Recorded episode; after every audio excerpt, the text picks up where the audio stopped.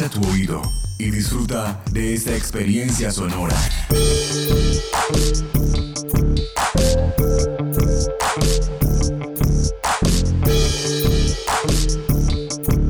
Este es un podcast UN Radio.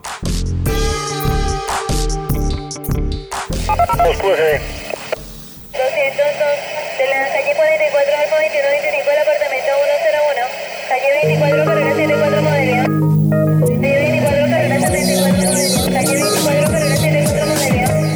Relatos de gobierno urbano. Hay de varios precios, patrón, de 6, de 7, de 8. Hay de varios precios. Relatos de gobierno urbano. La ciudad contada por sus protagonistas.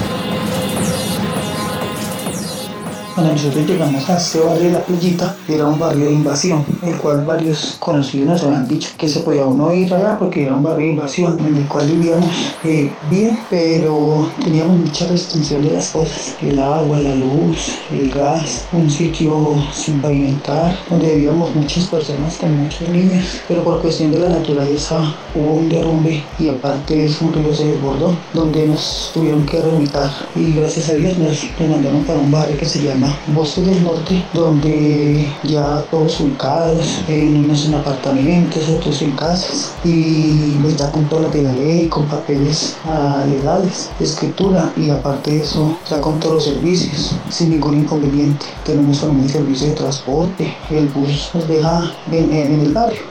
Como Iris, miles de personas viven en asentamientos de invasión. De acuerdo con la Secretaría de Hábitat de Bogotá, en 2019 se registraron 25.959 asentamientos informales, ubicados en 15 de las 20 localidades de la ciudad. Usme, Bosa, Usaquén, Rafael Uribe Uribe y Ciudad Bolívar son las zonas con mayor presencia de este fenómeno. Así, la urbanización informal se ha constituido como uno de los rasgos más notorios del proceso de ocupación del territorio, no solo en Bogotá, sino también en un número significativo de ciudades colombianas y latinoamericanas. Fernando Viviescas, profesor especial del Instituto de Estudios Urbanos de la Universidad Nacional de Colombia, describe los contornos generales de este tipo de urbanización. Hay que identificarlo como una degeneración de una práctica que ha sido recurrente en el proceso de urbanización y de construcción de las ciudades colombianas. Eso empezaron con ocupaciones ilegales, luego hubo urbanizaciones piratas y a medida que la ciudad se va construyendo en todos los sectores, pues obviamente van quedando remanentes y en ciudades tan consolidadas como Bogotá, pues uno lo que se tiene que preguntar primero es cómo es posible que se den todos esos procesos. Estamos hablando de eh, ocupaciones de varios centenares de personas, estamos hablando de de terrenos grandísimos.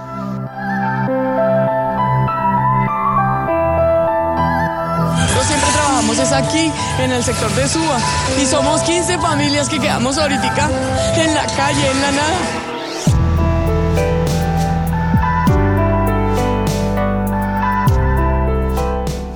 En las últimas décadas, las urbanizaciones informales en Colombia han sido manejadas y comercializadas en su mayoría por los denominados tierreros, agentes promotores y articuladores de la ocupación y urbanización ilegal que se sirven de todo tipo de estrategias para sacar provecho del fraccionamiento y la ocupación de tierras. El profesor Jaime Hernández de la Universidad Javeriana presenta una caracterización de estos sujetos. Los tierreros son eh, grupos de personas o individuos o mafias que acceden a, terrenos que están eh, justo en los bordes de, de, la ciudad, de las ciudades, pero que no, no, son urbanos, que son rurales, acceden de maneras diferentes, a veces eh, por compra y muchas veces por ocupación o por intimidación a sus dueños o simplemente eh, ocupando terrenos que son públicos o privados y que no, no están vigilados o que no hay una clara indicación de, de su control. Entonces acceden a estos territorios, los organizan de cierta manera, a veces, no siempre, es decir, le ponen algunas vías, los lotean, en algunos casos algunos servicios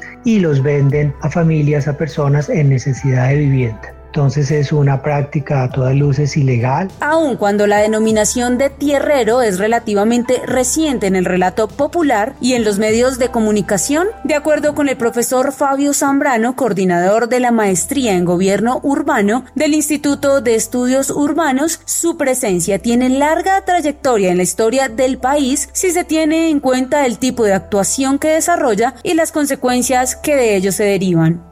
No, los tierreros siempre han estado, todo el siglo XX. Salomón Gute eh, fue un tierrero y numerosos, numerosos eh, personajes de grandes capitalistas bogotanos han sido tierreros. Los de ahora, digamos, son eh, los tierreros del siglo XXI, pero siempre han estado en la historia del siglo XX bogotana estos personajes como los tierreros. Están ahí, revisando qué lotes hay, qué tierras hay, por dónde meterse, invadir, apropiarse, jugar con los poderes locales y poderes políticos, allí están los tierreros y seguirán estando mientras el Estado siga siendo débil, aunque ahora por primera vez encontramos que hay una confrontación y hay un esfuerzo muy grande de los estados locales en Bogotá y en Soacha por controlar este tipo de acción criminal de urbanización ilegal.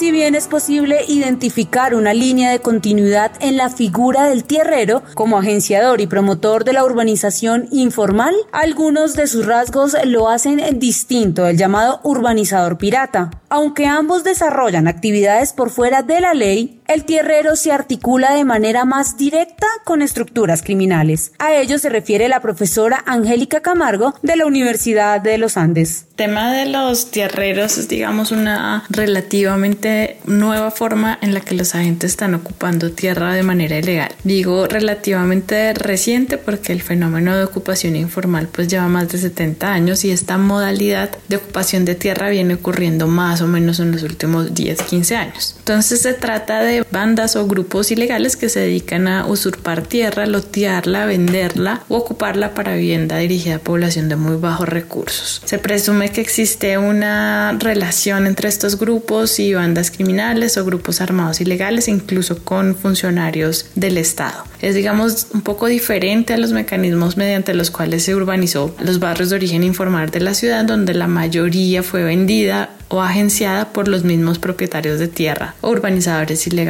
comúnmente llamados piratas. De acuerdo con el libro de lo informal al mejoramiento integral, publicado por la Universidad Piloto, el crecimiento urbano informal en Colombia surge durante la primera mitad del siglo XX y se mantiene con una dinámica permanente que lleva a que una quinta parte de los hogares urbanos ocupe ese tipo de asentamiento. La ausencia de políticas de vivienda eficientes para atender a la población más pobre facilita la operación del tierrero, en la medida en que aprovechando la necesidad de techo de las familias de menores ingresos, les brindan soluciones precarias pero accesibles. El problema central de dicho agente es que no solo ofrece condiciones de habitabilidad deficientes, sino que hace partícipes a dichas familias de ese entramado ilegal en el que se desenvuelve la ocupación.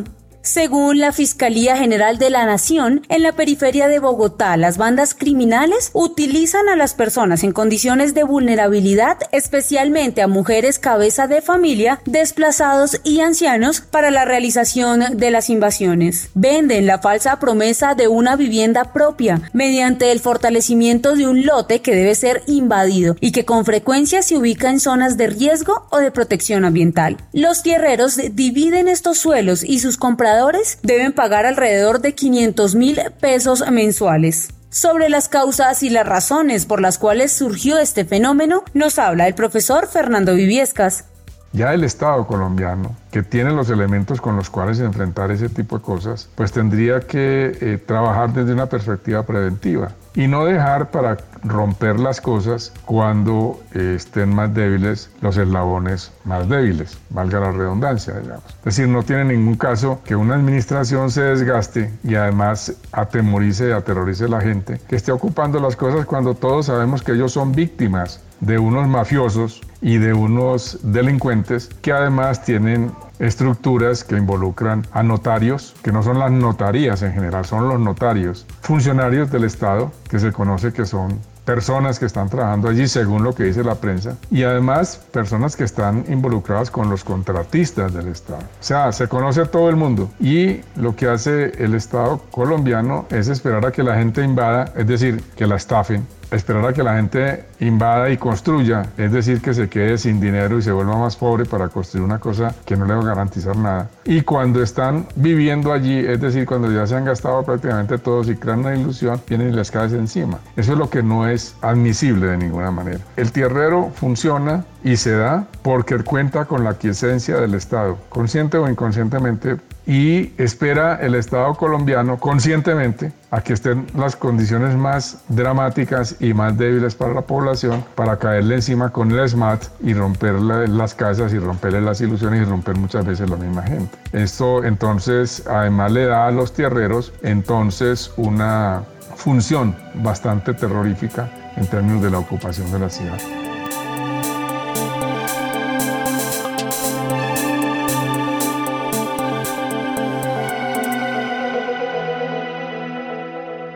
Según ha podido determinar la Fiscalía General de la Nación, al menos 10 bandas operan en Bogotá en lugares como Santa Bárbara, Usaquén, Mansiones de Bagasal, Chapinero, Molinos en Rafael Uribe Uribe, Chihuahua en San Cristóbal, La Colmena y Caracolí en Ciudad Bolívar, La Floresta, Terminal Pesquera y Meandros en Kennedy, entre otros. Pero este fenómeno no es exclusivo de Bogotá. En ciudades intermedias como Ibagué existen al menos 15 barrios ilegales y según la alcaldía local es muy difícil reubicar a estas familias porque se necesitaría invertir 60 millones de pesos por cada hogar. Por ejemplo, en Cúcuta, en lotes aledaños a Ciudad Rodeo, cientos de personas se encuentran asentadas alegando no tener una vivienda propia, ni empleo ni ingresos para conseguirla. Pero detrás de ellos están individuos armados que han atacado a los vigilantes que cuidan a los lotes para poder apoderarse de ellos. Esta situación abre el debate sobre el impacto social, económico y ambiental de este tipo de asentamientos. Yo he venido analizando pues hace un tiempo el crecimiento informal en Bogotá y creo que se tiende a subestimar un poco los efectos y los impactos porque el crecimiento en términos de hectáreas es poco, digamos, con respecto a hace 20 años. Por ejemplo, en los últimos 10 años, según las últimas mediciones, ha crecido más o menos unas 120 hectáreas, pero lo que sucede es que si bien es menos en términos de, hectáreas, pues los impactos y el costo social es mucho más alto. Entonces se vienen ocupando zonas como Altos de la Estancia, pero también Divino Niño, Bella En Usme, en distintas ciudades, zonas que tienen un altísimo riesgo por remoción en masa, pues la zona de entre nubes, que es de protección ambiental, la vereda de Kiva, que es rural. Entonces, pues los impactos ambientales pues son muy grandes, pero hay un impacto social también enorme. Esta población pues accede en unas condiciones muy difíciles a, a una vivienda. En la mayoría de los casos es estafado, está en un riesgo permanente de desalojo, pues es, es una situación realmente muy, muy compleja que la administración tiene muy poca capacidad para, para manejar y controlar. Como lo señala la profesora Angélica Camargo, los problemas que plantea la urbanización informal no son solo económicos, también sociales y ambientales. Pero ¿qué pasa con la vivienda ilegal? Le preguntamos al profesor Camilo Ríos Fresneda de la Facultad de Ingeniería de la Universidad Nacional de Colombia. Con el tiempo lo que se ha venido presentando es que aquellos que no tienen la oportunidad de tener una vivienda eh, normal, convencional o digna, lo que buscan es hacerse a un terreno que puede tener dueño o que puede estar marginado de los planes de desarrollo territorial de las ciudades y asentarse de manera ilegal como último recurso para poder estar cerca de los sitios donde se supone van a encontrar el trabajo y las oportunidades. Y esto pues conlleva la generación de lo que desde esa década se ha venido presentando que son los barrios marginales en cada una de las ciudades. Y ahora se ha incrementado con la presencia de población migrante extranjera que también genera mayor presión en el uso del suelo. Hay ciudades como Bogotá donde además el suelo ya es escaso para construir de manera formal y legal y entonces los únicos espacios que quedan son zonas que están en sectores de riesgo. Entonces estos trabajadores, estos aventureros, estas familias que llegan y que llegan quieren asentarse cerca de esos entornos urbanos donde hay oportunidades, pues lo primero que hacen es construir y asentarse y comenzar a hacer una por un sistema de autoconstrucción eh, espacios habitables en función de sus recursos que con el tiempo se transforman en comunidades que aspiran a ser reconocidas y legalizadas. Y esto a su vez, si coincide con la ocupación de un terreno que ha sido señalado como terreno de riesgo, le representa a las administraciones locales un nuevo fenómeno y es el fenómeno de la relocalización, de la nueva ubicación de este tipo de comunidades, lo cual genera también presiones sobre el área público. El profesor Ríos hace un recuento de la vivienda ilegal en el país y también nos habla sobre cuál es la situación actual de este tipo de vivienda. En Colombia, según los datos del DANE recientemente, hay cerca de 18 millones de personas que viven en sectores o en, viviendas que tienen déficit habitacional, como lo denominan ellos. Frente a la situación actual, estas personas que deciden ocupar zonas marginales y de manera ilegal, pues corresponden a eso que hoy denominamos la franja de pobreza multidimensional en el territorio nacional fluctúa en un promedio cercano al 20%, que hay sectores en el país donde esa pobreza pues es mucho más alta, pero en la pobreza en los centros urbanos también genera que se construyan ese tipo de soluciones familiares donde las personas pues construyen con lo que tienen y como pueden, lejos de todo lo que la construcción rural pide, es el proceso de concepto de uso de suelo, eh, licencia de construcción, diseños y planes de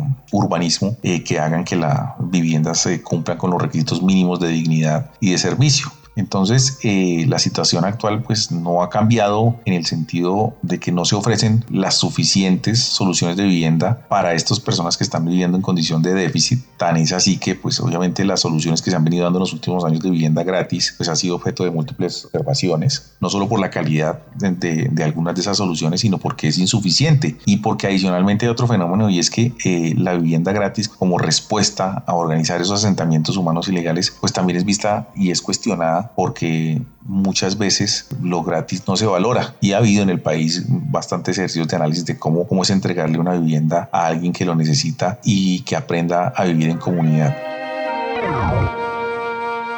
Son varios los factores que inciden en el crecimiento de la informalidad y la operación del tierrero. Una de las principales es sin duda la existencia de un sistema de provisión de vivienda centrado en el mercado y con pocas opciones de financiamiento para los sectores más necesitados. Carlos Alberto Torres Tobar, autor del texto Ciudad Informal y profesor de la Universidad Nacional de Colombia, explica algunas de las causas y características ligadas a este fenómeno. A junio de 2020 y como evidencia de la pandemia derivada del COVID-19 lo que se viene demostrando es que el problema del acceso a la vivienda en Colombia no está resuelto. Por una parte, porque de alguna manera hay un número significativo de habitantes en este país que no tiene vivienda propia o tiene la posibilidad de acceso a la misma en condiciones dignas, cuyo caso han optado por eh, invadir terrenos urbanos o rurales o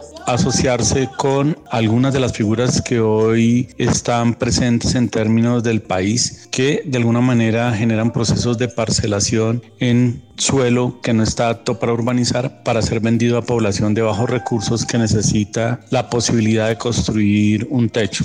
El suelo urbano en particular se ocupó de manera mayoritaria en términos de las dinámicas de los asentamientos informales. Ello debido a que esta alternativa le sigue ofreciendo a la gente la garantía de acceso al suelo en múltiples condiciones y con una oportunidad en el tiempo que no le ofrece los programas estatales de vivienda o más bien los subsidios de vivienda proveídos por el Estado o las alternativas que provee el mercado a través de la vivienda de intereses o vivienda de interés prioritario cuando eh, esta se oferta. En ese sentido, el tema de la informalidad vinculada a la autoproducción de asentamientos en el suelo colombiano seguirá siendo una constante que en épocas de crisis se agudizará como lo estamos viendo en este momento.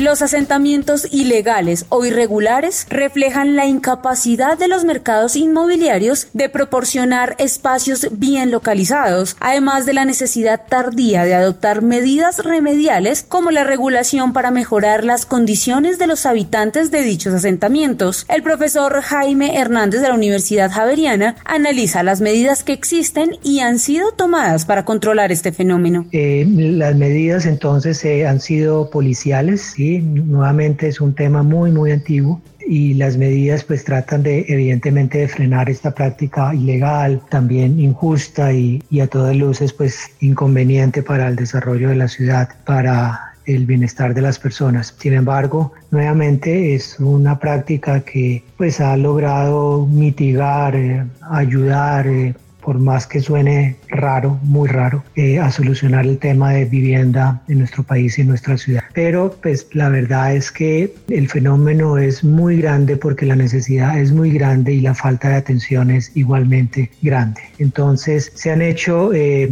intervenciones, eh, pero pues siempre han quedado muy atrás de lo que realmente el fenómeno eh, ha logrado avanzar. Encontrar una solución al fenómeno de los tierreros es igual a encontrar una solución al fenómeno de la falta de vivienda y servicios urbanos para todas las personas en nuestras ciudades y particularmente en Bogotá.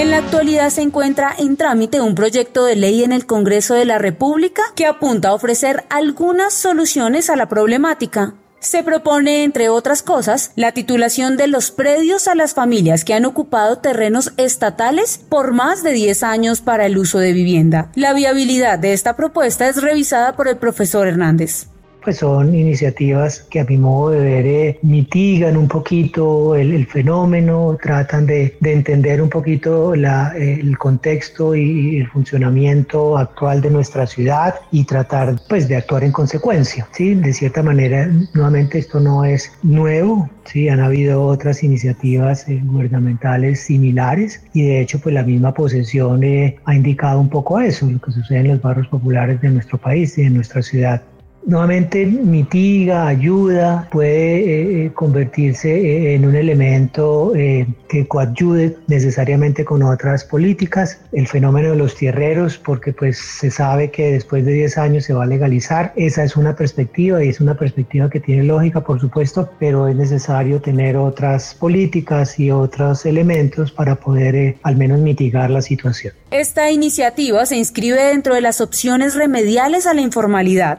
alternativas que no resultan completamente nuevas. Desde hace años en el país se adelantan procesos de legalización y titulación de predios, orientados a formalizar los barrios y mejorar sus condiciones. Algunos de los elementos vinculados con este proceso de formalización son mencionados por la profesora Angélica Camargo. Primero es la legalización de barrios, tiene un conjunto de normas nacionales y distritales o locales. Básicamente consiste en el reconocimiento del barrio como parte de la ciudad. Asignan un plano, una norma urbanística, la habilidad de prestación de servicios públicos, en fin. En el caso de Bogotá viene el proceso de regularización que está en su plan de ordenamiento y que es un procedimiento que consiste básicamente en que las sesiones, los espacios públicos queden en propiedad del distrito. Un procedimiento que se había hecho poco, que recientemente digamos que se le ha puesto un poco más de, de atención. Sigue el proceso de mejoramiento integral del barrio que consiste en la dotación de infraestructuras, de servicios públicos, de vías, de equipamientos, que esto pues, aunque hay programas de mejoramiento barrial a nivel nacional, está en manos de las administraciones locales, digamos. Entonces aquí aparece el tema del, del, de la regularización o la legalización del título de propiedad. Muchas de estas personas pues son estafadas, no tienen su título, tienen una promesa, entonces tienen que pasar por un proceso que es complejo, generalmente de orden judicial. Si esto funciona bien y tienen su título, el siguiente paso es el reconocimiento de la edificación, porque hasta aquí eh, eso el barrio, pero no la edificación de cada uno. Es decir, las viviendas se construyen generalmente sin licencia urbanística y por lo tanto hay que pasar por un proceso que se llama el reconocimiento de, de la edificación para que pueda tener una, una licencia y legalizar, digamos, la, la edificación. Luego todo esto sí puede acceder, digamos, al de la vivienda, Em, digamos que ahí las, las barreras son un poco que, que, la legalización no se puede dar en barrios que tienen, em, pues que no se les puede llevar servicios, en barrios que están en amenaza, en barrios que están en zonas de protección ambiental. La legalización no se puede realizar.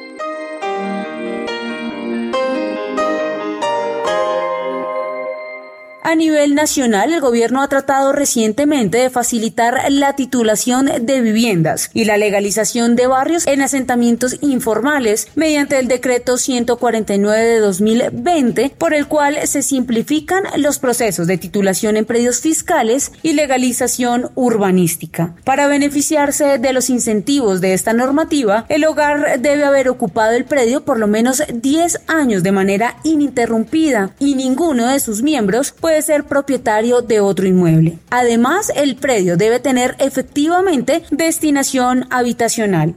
Por una parte, lo que tiene que ver con el control urbanístico y la actividad, digamos, relacionada con la urbanización, pues que está regulada por la ley 810 de 2000, que digamos tiene que ver con todo el proceso de, de urbanización, parcelación y que regula, digamos, las actividades irregulares en ese campo. Por otro lado, también se regula la actividad como enajenadora de vivienda, que eso viene desde la ley 66 del 68 y ha tenido, digamos, como unas modificaciones eh, en la ley 308 del 96. También por el lado de lo penal, pues está tipificado el delito de la urbanización ilegal en el artículo 318 del Código Penal. Entonces digamos que sí hay bastantes herramientas administrativas y jurídicas y normativas para controlarlo, pero hay unos problemas muy serios en, en términos de la capacidad institucional para, para controlar eso. Difícilmente se llega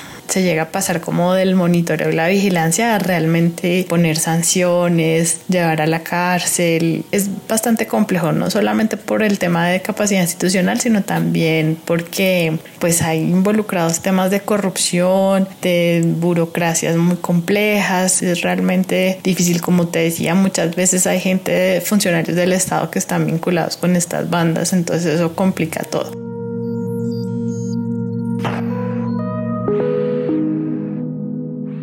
A partir del recuento realizado por la profesora Camargo, es posible concluir que el reto impuesto por la urbanización informal y los tierreros como agentes determinantes de su crecimiento es la necesidad de mejorar la actuación pública desde diferentes perspectivas. En primer lugar, en lo relacionado con la provisión de vivienda para la población más pobre. En tanto subsistan miles de familias desprovistas de una solución adecuada, el mercado informal contará con una demanda activa, dispuesta a pagar a cuenta gota por la promesa de una solución así sea precaria. En segundo término, en materia de control urbano de carácter policivo, con el fin de evitar el incremento de ocupaciones ilegales y el engaño permanente a la población más desprotegida. Y en tercer lugar, en los medios de control punitivo creados para persuadir y controlar a las bandas que sacan provecho de la pobreza y necesidades de la población más desfavorecida.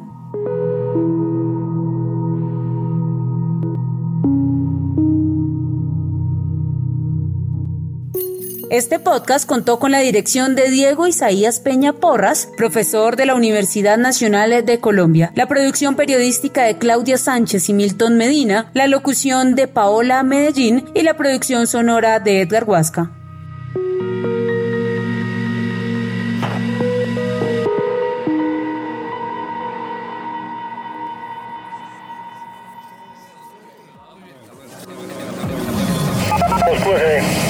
Este podcast es una producción del Instituto de Estudios Urbanos de la Universidad Nacional de Colombia en alianza con UN Radio. Calle 24, carrera 74 modelo. Calle 24, apartamento 102 del interior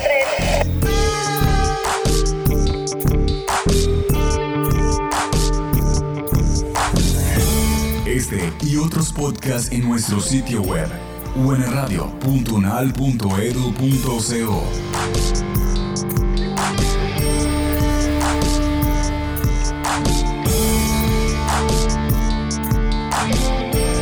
Universidad Nacional de Colombia, proyecto cultural y colectivo de nación.